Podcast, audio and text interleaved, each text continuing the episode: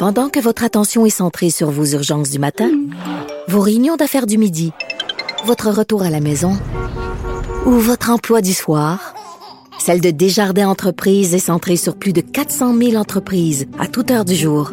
Grâce à notre connaissance des secteurs d'activité et à notre accompagnement spécialisé, nous aidons les entrepreneurs à relever chaque défi pour qu'ils puissent rester centrés sur ce qui compte, le développement de leur entreprise. Et oui, il est en studio, Patrick Taillon. On s'érotise une question constitutionnelle à la fois. La traduction constitutionnelle. La question constitutionnelle. Bonjour, Patrick Taillon, professeur de droit à l'Université Laval. Bonjour Antoine Robitaille. Eh oui, puis on est le lendemain du 8 mars et dans ce temps-là, ben, on pose des questions en lien avec euh, les femmes, la parité. Et, et là, tu- moi, tu m'as appris quelque chose dans tes notes. C'est que dans la loi 39, la loi qui établit un nouveau mode de scrutin, donc la manière dont on va voter, il y a des éléments de, de parité obligatoire presque. Oui, peut oui. dire ça? Ben, il y, y a un, un mécanisme dans le projet de loi 39, s'il est adopté, qui fait, ce mécanisme fait en sorte, là, j'appellerais ça une forme de divulgation volontaire par les partis. C'est-à-dire que avant l'élection, chaque parti devrait donner un objectif, devrait divulguer un objectif, et avant le scrutin, probablement lorsque la fin de la période de mise en candidature est terminée, chaque parti doit produire un rapport pour dire à quel point il a atteint ou non l'objectif qui s'était lui-même fixé. OK. Et le directeur général des élections serait obligé ensuite de publier tous ces rapports, donc à la fois l'objectif et son atteinte, euh, sur un site Internet. Donc on est dans une logique de, de, créer une spirale virtueuse là, où on dit euh, fixez-vous un objectif, puis on va, vérifier, on va dire au monde si vous l'avez atteint ou pas. Donc pendant la commission parlementaire entourant le projet de loi 39, évidemment, il y a des groupes qui euh, ont, soulevé le, point qu'on pourrait aller beaucoup plus loin euh, sur le plan de la parité.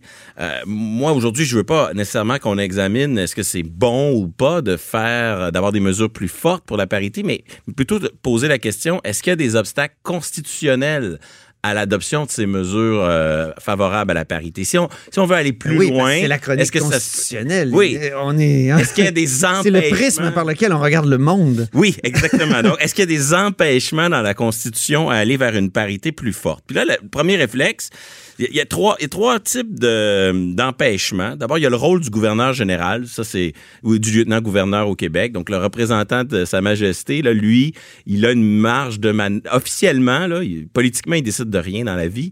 Mais officiellement, c'est lui qui choisit les ministres. Mais oui, Donc, si dans on la veut Constitution, c'est écrit que c'est le lieutenant-gouverneur. Si on veut imposer la parité au Conseil des ministres, il faut composer avec le fait que lui, on peut rien y imposer.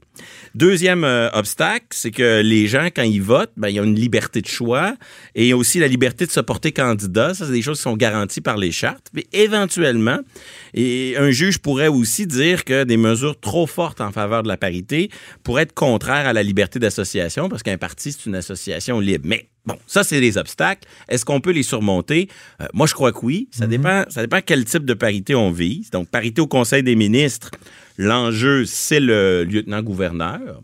Mais de facto, on a pris l'habitude, quand on veut limiter les pouvoirs de la couronne, au lieu de le faire frontalement par des règles de droit, on le fait au Québec et au Canada par des conventions constitutionnelles. Oui, on est fort. Donc, euh, on, on établit une pratique, un comportement qui fait en sorte que, avec l'habitude puis le sentiment d'être lié, tout le monde se sent obligé d'agir ainsi. Puis ça, c'est un peu ce qu'on observe. C'est-à-dire que depuis quelques gouvernements au Québec puis à Jean Ottawa, Charest a commencé en 2007 ici au Québec. Puis à Ottawa, Justin Trudeau a clairement dit que c'était maintenant un incontournable. Donc, il y a une espèce de zone paritaire là, qui est en train de s'imposer comme convention constitutionnelle. Il s'agit peut-être juste de, maintenir la pression puis de laisser le temps faire son œuvre. Une convention euh, constitutionnelle est probablement en formation.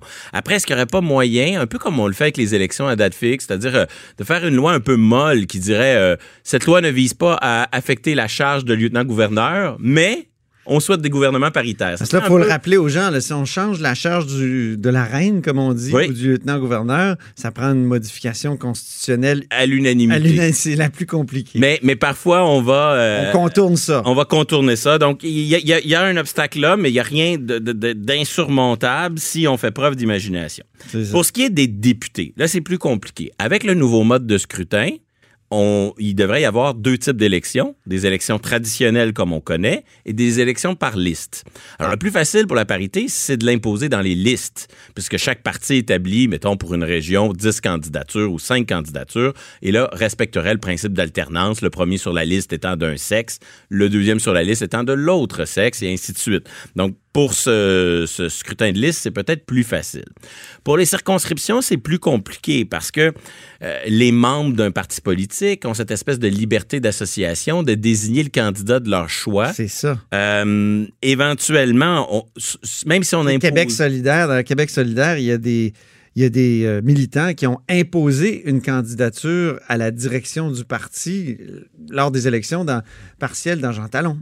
Oui, et exemple. donc le parti contrôle pas toujours qui va ça. présenter. Et il y a une espèce d'hypocrisie aussi. Si on dit au, au parti, vous devez présenter autant d'hommes que de femmes dans les circonscriptions aux élections, ça garantit pas du tout une parité de résultats parce que euh, un parti peut présenter euh, des candidatures dans des comtés perdus juste pour atteindre le quota sans nécessairement que ça se traduise dans des, dans des, euh, résultats. Donc, peut-être que si on, voulait absolument atteindre la parité, euh, il faudrait, et là, je, je sais que l'idée peut sembler choquante, mais de dire dédoublons les deux députés par circonscription. Et Ah. ainsi, euh, au lieu d'en avoir 125, on en aurait 250. Encore une fois, c'est comme Québec solidaire, mais micro-femme, micro-homme. Exactement. Là, Ah il y aurait, il y aurait deux, deux sièges, mais là, évidemment, on voit les arguments de coût, de, de nombre, etc. Mais Et des gens non genrés. oui, quoique le- les problèmes Complexité supplémentaire. les problèmes d'identité de genre pourraient être résolus par une déclaration volontaire. Donc, chacun se déclarerait du sexe de son choix, mais Mais quelqu'un qui dit qu'il est ni un ni l'autre. Évidemment, quelqu'un qui est non-binaire, on pourrait le mettre hors, hors quota, je sais pas. Il faudrait trouver euh, des la- façons de, de gérer cela. Mais chose certaine, euh, euh, tous ces, ces problèmes de, de, de circonscription sont euh, présentent des difficultés qu'on pourrait graduer, si je peux dire. C'est- La parité sur la liste, c'est ce qui est le plus facile à faire, qui pose le moins de problèmes. La parité de résultats, euh, que de, de les candidatures, c'est facile sur le plan constitutionnel, mais plus difficile à défendre sur le plan des coûts.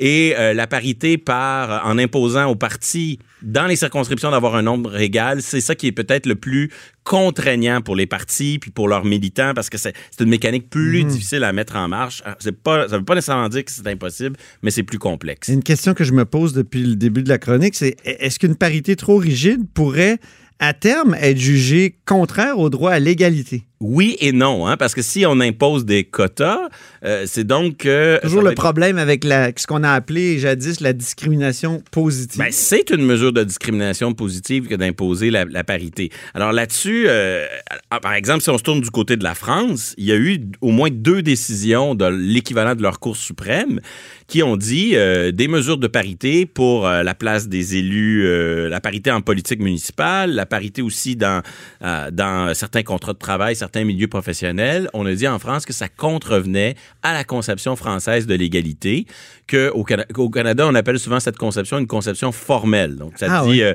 euh, d'une certaine façon, la discrimination positive, c'est une forme de discrimination inversée. Et pour les Français, ça pose plus de difficultés. Au Canada puis au Québec, c'est probablement l'inverse. C'est-à-dire que au, Canada, on, on, on s'attache à une conception que la Cour suprême qualifie de réelle. Donc, c'est pas grave de traiter les gens différemment si, euh, si les gens ont besoin d'un traitement différencié pour atteindre le même résultat. Euh, donc, à ce jeu-là, on pourrait dire que oui, c'est de la discrimination positive, mais la Constitution canadienne, elle n'oblige pas à la discrimination positive, mais lorsque un décideur décide de la pratiquer, c'est considéré comme étant valable. Donc, euh, c'est un peu le choix de, de- du Québec d'en- faire ou de ne pas en faire. Mais lorsqu'on en fait, le paragraphe, 15, euh, le paragraphe 2 de l'article 15 de la Charte canadienne vient nous dire que c'est correct de faire de la discrimination positive. Et de façon plus globale, pour qu'il y ait discrimination à l'endroit des hommes, il faudrait trois conditions. Donc, une distinction euh, basée sur un motif énuméré, c'est-à-dire le sexe. Bon, ça, ça va. Mais il faut que cette distinction soit arbitraire. Et dans ce cas-ci, il y a Ah. toutes les raisons de croire que ce n'est pas arbitraire que d'avoir des mesures pour s'assurer que les femmes soient adéquatement représentées, que c'est tout au contraire une mesure raisonnable si on regarde le contexte historique, etc. Donc, en bout de ligne, la question du pour ou contre euh, la parité, c'est un choix d'opportunité politique que le Québec peut faire ou non.